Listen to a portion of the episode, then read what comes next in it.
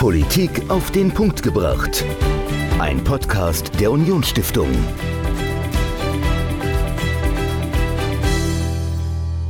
Hallo und herzlich willkommen zu einer neuen Folge Politik auf den Punkt gebracht. Ich bin Dominik, mir gegenüber ist Michael und Michael, du bist großer Fan von so kleinen elektronischen Gadgets und Spielereien ähm, und wir haben auch hier in der Stiftung äh, mittlerweile zwei VR-Brillen. Ähm, was fasziniert dich denn so an dieser Technik? Ja, also äh, wir sind ja eine Stiftung, die politische Bildung äh, als Auftrag hat und äh, ich finde, ähm, dass man äh, Dinge besser behält, wenn man sie selbst erlebt hat. Mhm. Und mit einer VR-Brille kann ich Dinge erleben, die ich in der realen Welt nicht erleben kann. Also wir haben das ja im Bereich Rhetorik im Einsatz. Genau wo man auch äh, ein Rhetoriktraining bei uns kostenlos buchen kann. Und wir würden es gerne noch in anderen Feldern im Einsatz haben. Und ich glaube, wenn man irgendwas erlebt hat, äh, vielleicht auch mal in einem historischen Umfeld, natürlich in einer virtuellen Umgebung, ja. dann äh, hat man da einen besseren Bezug, man behält sich das und so wird Geschichte meiner Meinung nach lebendiger. Also ganz viele verschiedene Anwendungen für virtuelle Realität. Und jetzt gibt es ja das nächste große Ding, ähm, das über virtuelle Realität eigentlich schon hinausgeht. Und zwar das Metaverse. Du hast mit jemandem gesprochen, der sich sehr, sehr gut auskennt im Metaverse und erklären kann, was genau das ist. Äh, verrat uns doch, mit wem du gesprochen hast und worüber genau. Also ich habe mit Martin Fuchs gesprochen. Er ist ja praktisch Stammgast hier bei uns in der Stiftung und ähm, er hat Anfang Januar einen Online-Vortrag hier bei uns präsentiert, wo es darum ging, wie die Politik sich im Metaverse aufstellen kann und äh, warum die Politik auch im Metaverse äh, aktiv sein sollte. Mhm. Und der gibt generell einen Einblick über das Thema. Genau, also wenn ihr keine Ahnung habt, was das Metaverse ist, was sich dahinter verbirgt und welches Potenzial das eigentlich hat, oder wenn ihr selbst Politik macht und sagt, ja, das ist eigentlich ein cooles Thema, vielleicht ist das auch was für mich, dann hört jetzt rein. Michael im Gespräch mit Martin Fuchs über das Metaverse und, ob die Frage, und die Frage, ob Politik ins Metaverse rein muss. Heute bei uns zu Gast im Podcast Martin Fuchs. Herzlich willkommen, Martin. Moin, moin, hallo Saarland. Martin, du warst jetzt ja schon ein paar Mal bei uns zu Gast im Podcast, aber vielleicht kannst du dich nochmal unseren Hörerinnen und Hörern kurz vorstellen. Ja, ich sitze in Hamburg, ähm, schaue gerade raus, es ist sehr regnerisch, es ist kühl, es ist nass, es ist dunkel und äh, um dem zu entfliehen, bin ich sehr viel im Internet. Ich äh, berate Politik im Schwerpunkt Regierungen, Parlamente, Fraktionen in Fragen der digitalen politischen Kommunikation mache noch ein bisschen Wissenschaft nebenbei und ab und zu schreibe ich auch Bücher über digitale Transformation und Politik. Ja, und heute wollen wir über das Metaverse äh, sprechen. Du warst ja auch Anfang Januar, es war die erste Veranstaltung der Unionsstiftung zu Gast bei uns in einem Online-Vortrag, wo wir geguckt haben, was, äh, warum sollte die Politik ins Metaverse gehen und äh, vielleicht holen wir unsere Hörerinnen und Hörer noch mal einen Schritt vorher ab. Was ist denn eigentlich das Metaverse? Also erstmal nochmal vielen Dank, dass ich eingeladen wurde und ähm, weil das äh, klingt jetzt vielleicht als eine normale Veranstaltung, aber das war eine der allerersten auch in Deutschland, die sich der Thematik Politik und Metaverse überhaupt gewidmet hat. Das heißt, das Thema ist noch sehr, sehr frisch, es ist noch sehr, sehr jung und es gibt noch wenige Diskursebenen oder Foren, wo wir uns darüber ausgetauscht haben, was das bedeutet. Ähm, was ist das genau? Also ich versuche es mal mit so einer definitorischen Einkreisung das Metaverse soll eine digitale Alternative zum physischen Welt sein und äh, ist eine, quasi eine Art Ersatz des Internets, aber nicht in 2D, wie wir das bisher kennen, sondern in 3D. Und die Besonderheit also ist, dass wir als Mensch mit unseren physischen Eigenschaften selbst Eingabegerät sein werden. Das heißt, wir gucken uns nicht nur eine Webseite an, sondern wir stehen quasi zwischen ja, sehr, sehr vielen Webseiten und können uns das 3D-mäßig anschauen. Und das Ziel soll irgendwann sein, dass es eine extrem hohe Immersivität gibt. Das bedeutet, dass wir gar nicht mehr merken, dass wir in einer virtuellen Welt sind, sondern dass das Reale und das Virtuelle so miteinander verschmilzt in Echtzeit, dass wir gar nicht merken mehr, dass wir im virtuellen Räumen sind. Ja, es gibt ja ein sehr prominentes Unternehmen, Facebook, das sich in Meta umbenannt hat. Was hat denn jetzt das Metaverse mit Meta oder ehemals Facebook zu tun? Also kannst du uns das nochmal ein bisschen näher bringen? Sehr gerne. Also das hat Meta schon sehr clever gemacht, weil natürlich jeder, jeder denkt, dass es zum einen eine Erfindung von Facebook ist und zum anderen, dass das jetzt die führende Unternehmen ist, die sich mit dem Thema Metaverse beschäftigt. Beides ist nicht der Fall. Also das allererste Metaverse gab es bereits 1985. Das war so ein Online-Rollenspiel im Multiplayer-Modus, wo sehr viele Leute online schon mitspielen konnten. Natürlich sehr nischig und sehr nerdig. Und der Begriff selber kommt aus einem Roman, Snow Crash heißt der, von Neil Stevenson, einem Science-Fiction-Autor, der bereits 1993 äh, das Buch veröffentlicht hat, wo er diesen Begriff Metaverse geprägt hat. So. Und ähm, es gibt, wie man jetzt auch schon sieht und weiß, nicht nur ein Metaverse, sondern es wird auch in Zukunft sehr, sehr viele Metaversen geben, die im besten Fall so gestaltet sind und Standards haben, dass wir das untereinander nutzen können. Das heißt, dass mein Avatar, den ich dann vielleicht erstelle, mit dem ich dann in diesen 3D-Welt mich bewege, dass der natürlich auch sowohl in der Welt von Facebook, Horizon heißt die aktuell jedenfalls, äh, sich bewegen kann, dort Erlebnisse machen kann, aber auch zu Roblox rübergehen kann, sich dort Konzerte anschauen kann oder zu anderen Plattformen wie Decentraland oder so weiter, um dort ähm, äh, Sachen zu erleben. Okay, also wenn ich das jetzt richtig verstanden habe, also Facebook ist so eine Art Browser fürs äh, Metaverse, also wo ich dann Teil aufrufen kann oder wie ist das von der Überlegung her? Also hinkt der Vergleich oder geht das so in die richtige Richtung? Hm, ähm, ich würde es eher anders sehen. Also bisher, auch das nochmal vielleicht dazu zu sagen, ist das eine Vision, die, die sich Menschen im Silicon Valley ausgedacht haben, die ich gerade versucht habe zu definieren, auch wie das mal aussehen soll, wie das mal sein soll. Das ist also noch nicht Realität. Und man geht selbst davon aus, dass man äh, wahrscheinlich erst in 10 bis 15 Jahren überhaupt annähernd das, was man da als Vision definiert hat, überhaupt sichtbar und erlebbar haben wird. So. Und ähm, so wie ich es verstanden habe, ist es eher so, dass Facebook ähnlich wie mit seinen Plattformen äh, Instagram und Facebook jetzt eher so eine Plattform hinstellt mhm. und man quasi eine Welt betreten kann, die dann wiederum auch befüttert wird von anderen, die sich da einmieten können, die dort irgendwie dann Geschäfte digitaler aufbauen können oder Veranstaltungen äh, anbieten können. Also es ist eher wird eher diesen Plattformbegriff dafür verwenden. Okay.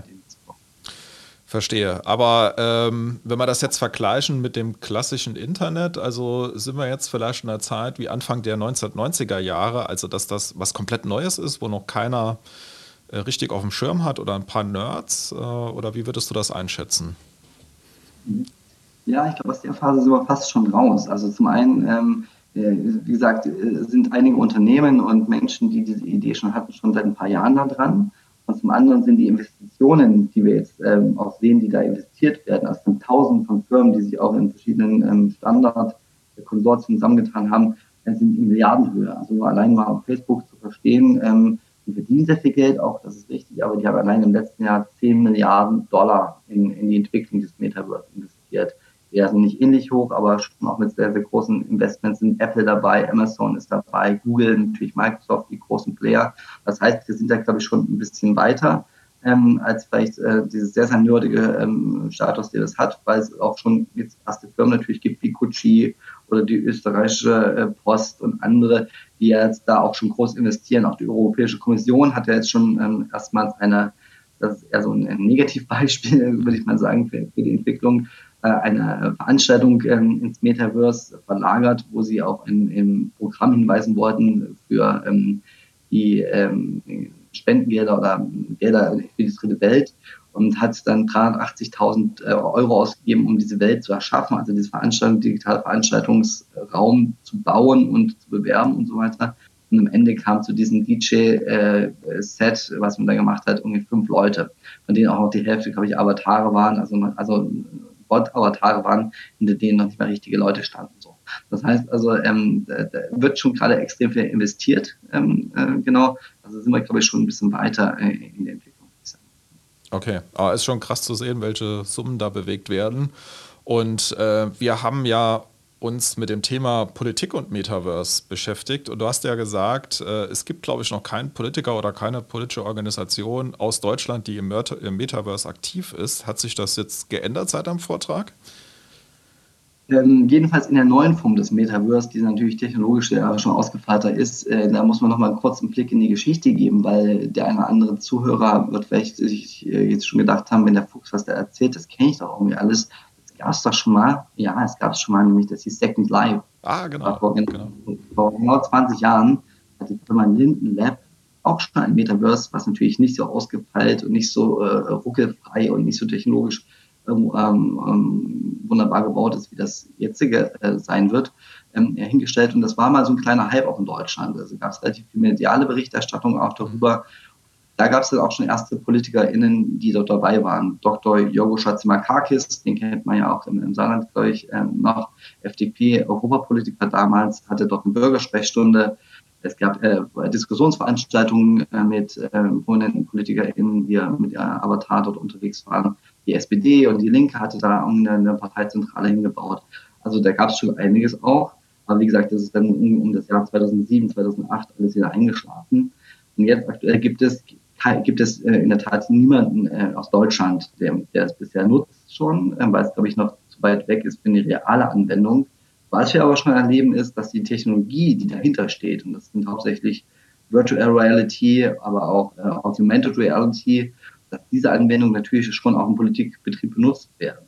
Also ein Beispiel ist der Wahlkampf in Frankreich, der französische Präsidentschaftswahlkampf gewesen im letzten Jahr, wo der sozialistische Kandidat Mélenchon glaube ich, wieder ausgesprochen, ähm, ähm, in, in Nantes, glaube ich, auf der Bühne stand, eine Rede gehalten hat, glaube ich, der Wahlkampfauftakt war das, und sich dann in, glaube ich, 20 Städte hat ähm, äh, streamen lassen mit einem Hologramm. Da stand also dann okay. in Paris, in äh, anderen Bordeaux, stand dann quasi auf der Bühne ein digitaler Mélenchon, der dann irgendwie die Rede gehalten hat. Und das Coole war, man konnte dann auch als Bürgerinnen und Bürger immer Fragen stellen weil obwohl er dann in, in Norm stand, konnte man natürlich dann, hatte die gehört und das Hologramm hat auf der Bühne vor mir dann auch die Fragen beantwortet. So, das war schon ganz cool. So, also da gibt es schon auch Anwendungen, wo Politik das jetzt schon nutzt.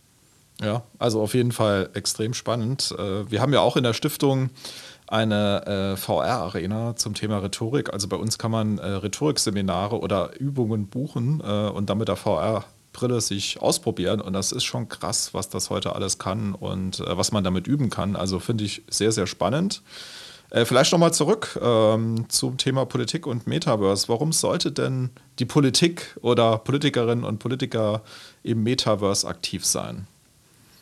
Ja, also glaube, mit Stand 2023 würde ich, glaube ich, keinem Politiker und Politikerin jetzt empfehlen, sofort ins Metaverse zu gehen, äh, weil zum einen sind die Nutzerzahlen noch sehr überschaubar, die Technik natürlich noch überhaupt nicht ausgereift und was vielleicht noch am entscheidendsten ist, sehr, sehr viele Fragen noch gar nicht geklärt. Also zum einen sehr viel rechtliche Fragestellungen, aber auch ethisch-moralische Fragestellungen. Das sind wir ganz am Anfang des Diskurses.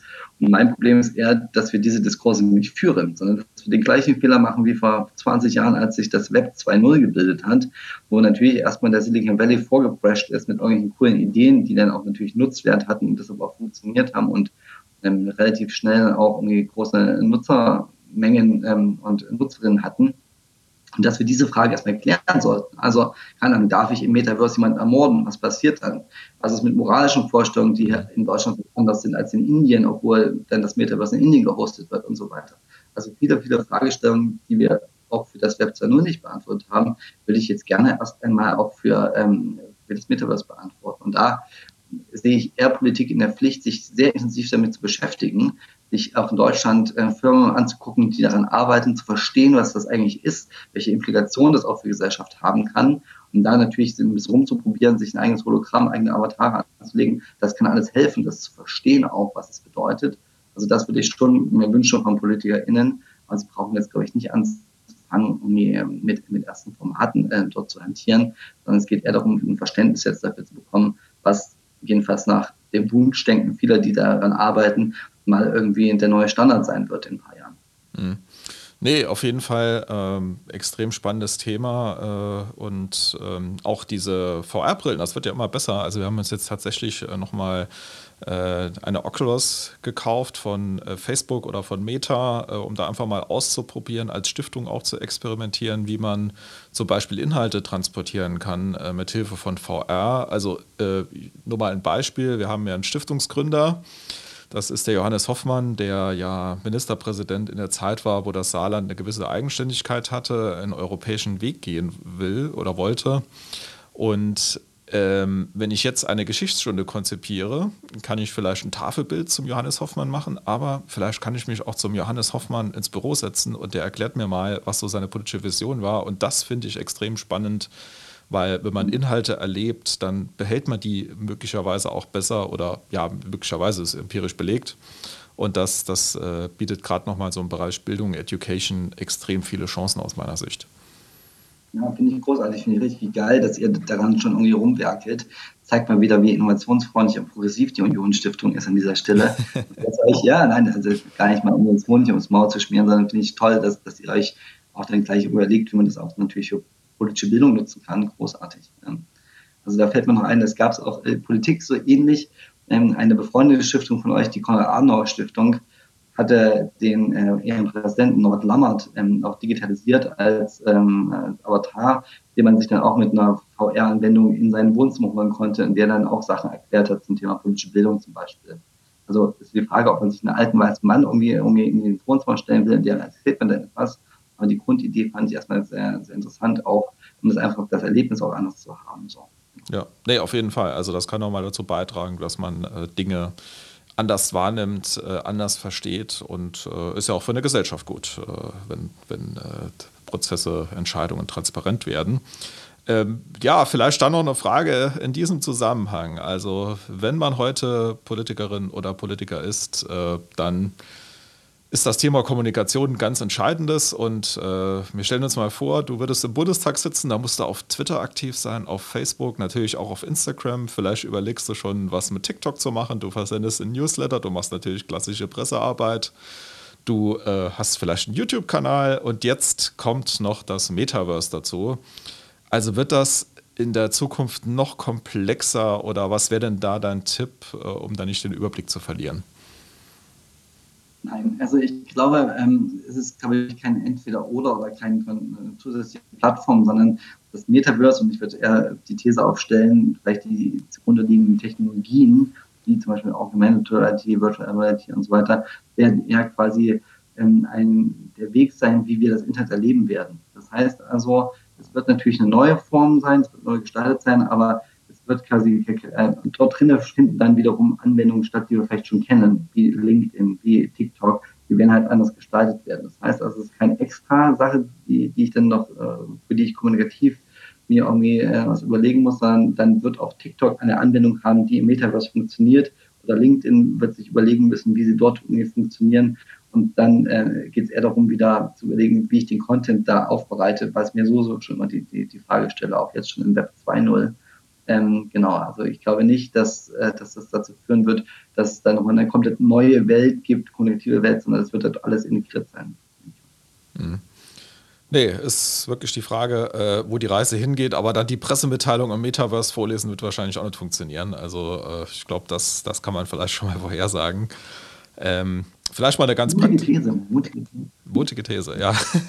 Vielleicht eine ganz praktische Frage. Wie gehe ich denn überhaupt ins Metaverse? Was, was mache ich denn da? Lade ich mir eine App runter oder gehe ich auf irgendeine Webseite? Also wie, wie funktioniert denn das konkret? Also aktuell ist es noch so, ähm, du hast es ja gerade eben schon angeteasert, ähm, dass natürlich das Metaverse irgendwann so funktionieren wird, dass wir eine VR-Brille auf dem Kopf haben werden und ähm, dann auch an Datenpunkten vielleicht sogar verkabelt sind, oder Handschuhe anhaben, um auch so den Tastsinn dann auch mitzuerleben. Also nicht nur den Sehsinn, sondern auch den, und den Hörsinn, sondern auch den Tastsinn, äh, um das äh, noch realer zu machen, das Erlebnis. Ähm, aber aktuell, weil das halt viele noch nicht haben und weil auch die viele Plattformen in Deutschland noch gar nicht dafür geöffnet sind, zum Beispiel mit der VR-Brille zu begehen, gibt es viele natürlich auch ähm, Welten, wie zum Beispiel Decentraland oder Sandbox oder Roblox, um ein paar zu nennen, äh, die man auch mit Browser einfach ähm, begehen kann und besuchen kann. Da muss man sich anmelden, teilweise kann man auch als Gast da unterwegs sein und kann dann einfach mal dort rumlaufen, kann sich Avatar anlegen, das ist auch prinzipiell kostenfrei. Wenn man dann allerdings möchte, dass man den neuesten Pullover von seiner Lieblingsmarke anzieht oder die neuesten Turnschuhe hat, um sich schicker aussehen zu lassen, da muss man dann auch teilweise schon Kryptowährung dann äh, bezahlen dafür um äh, das auszubauen. Aber grundsätzlich ist es erstmal kostenfrei möglich und dann kann man sich da umgucken und äh, schauen. Das ist immer noch ein bisschen eine Frage der Bandbreite, die man selbst hat und auch ähm, wie die Server gerade ausgelastet sind dieser Plattform. Das kann manchmal ein bisschen ruckeln, das kann manchmal ein bisschen dauern und es ist auch äh, wahrscheinlich ähm, die ersten Versuchen auch erstmal ungewöhnlich, dann mit der Maus dadurch zu navigieren oder mit dem Joystick. Ähm, aber das sind äh, so die einfachsten Wege, um das mal sich ähm, ähm, zu erleben. Ja. Das äh, werden sich jetzt ja immer mehr anschauen und äh, wir werden das Thema natürlich auch weiter begleiten als Unionsstiftung und äh, da im Gespräch bleiben. Ja, vielleicht noch abschließend eine Frage, Martin. Äh, wenn ich mich jetzt über das Thema informieren möchte, ähm, hier diesen Podcast gehört habe und habe Lust bekommen, äh, da mehr zu erfahren, wo gibt es da irgendeinen Tipp, wo du sagst, da kann man mal hinschauen? Ja, gute Frage. Also ehrlich gesagt habe ich in der Vorbereitung auch ähm, der Veranstaltung ähm, für euch gemerkt, dass das eigentlich nicht wirklich gibt. Es gibt natürlich schon an bestimmten Orten ähm, wie zum Beispiel den Bitkom, dem Branchenverband der IT-Wirtschaft. Die haben natürlich eine eigene jetzt Unterarbeitsgruppe gebildet, wo sie auch Veranstaltungen anbieten, wo sie auch Informationen anbieten. Und dann gibt es natürlich die ganze Menge von, irgendwie, ob das nun T3N oder Heiser und so ist, natürlich all diese Netzberichterstattungsmedien, äh, ähm, Fachmedien, die darüber auch berichten, keine Frage. Aber so einen richtigen Ort, wo es auch um gesellschaftliche quasi Fragen geht rund um das Metaverse, die gibt es nicht. Es gibt auch keine NGO, es gibt noch keine Think Tank, äh, die das schwerpunktmäßig auf dem Schirm haben. Das heißt, es wäre jetzt auch die Chance, äh, das zu besetzen, wenn man denkt, dass das äh, das nächste große Ding wird, ähm, weil da sind auch sehr, sehr viele weiße Flächen. Ja, vielen Dank für deine Einschätzung. Äh, schön, dass du mal wieder zu Gast warst bei uns, bei der Union Stiftung im Podcast und natürlich auch bei der Veranstaltung. Und ich sage bis bald. Ciao. Ich danke. Liebe Grüße. Ciao, ciao ins Saarland. Martin Fuchs, Politikberater und Blogger zum Thema Metaverse und die Frage, ob Politik in das Metaverse rein muss. Äh, wenn ihr mehr über Martin Fuchs wissen wollt, findet ihr in den Shownotes einen Link zu seiner Homepage und auch zu seinen und seine Kontaktdaten. Also wenn ihr Fragen direkt an Martin Fuchs habt, stellt die ihm gerne. Uns könnt ihr auch Fragen stellen oder Themen vorschlagen. Schreibt uns eine Mail an podcast.unionstiftung.de äh, und wir freuen uns über eure Vorschläge, über Themen, die wir gerne hier im Podcast behandeln. Und in der nächsten Woche, da behandeln wir dann wieder ein großes Thema, das uns dieses Jahr wahrscheinlich, ja, das ganze Jahr über beschäftigen wird. Es geht um 60 Jahre Élysée-Vertrag und wir haben den Landesvorsitzenden der CDU Saar zu Gast, Stefan Toscani. Er erzählt uns ja seine persönlichen äh, Beziehungen zu Frankreich und auch was er in der Politik äh, über die deutsch-französischen Beziehungen denkt, was er erlebt hat und was er sich für die Zukunft wünscht. Das alles in der nächsten Woche. Wir hören uns. Bis dahin. Ciao. Politik auf den Punkt gebracht. Ein Podcast der Unionsstiftung.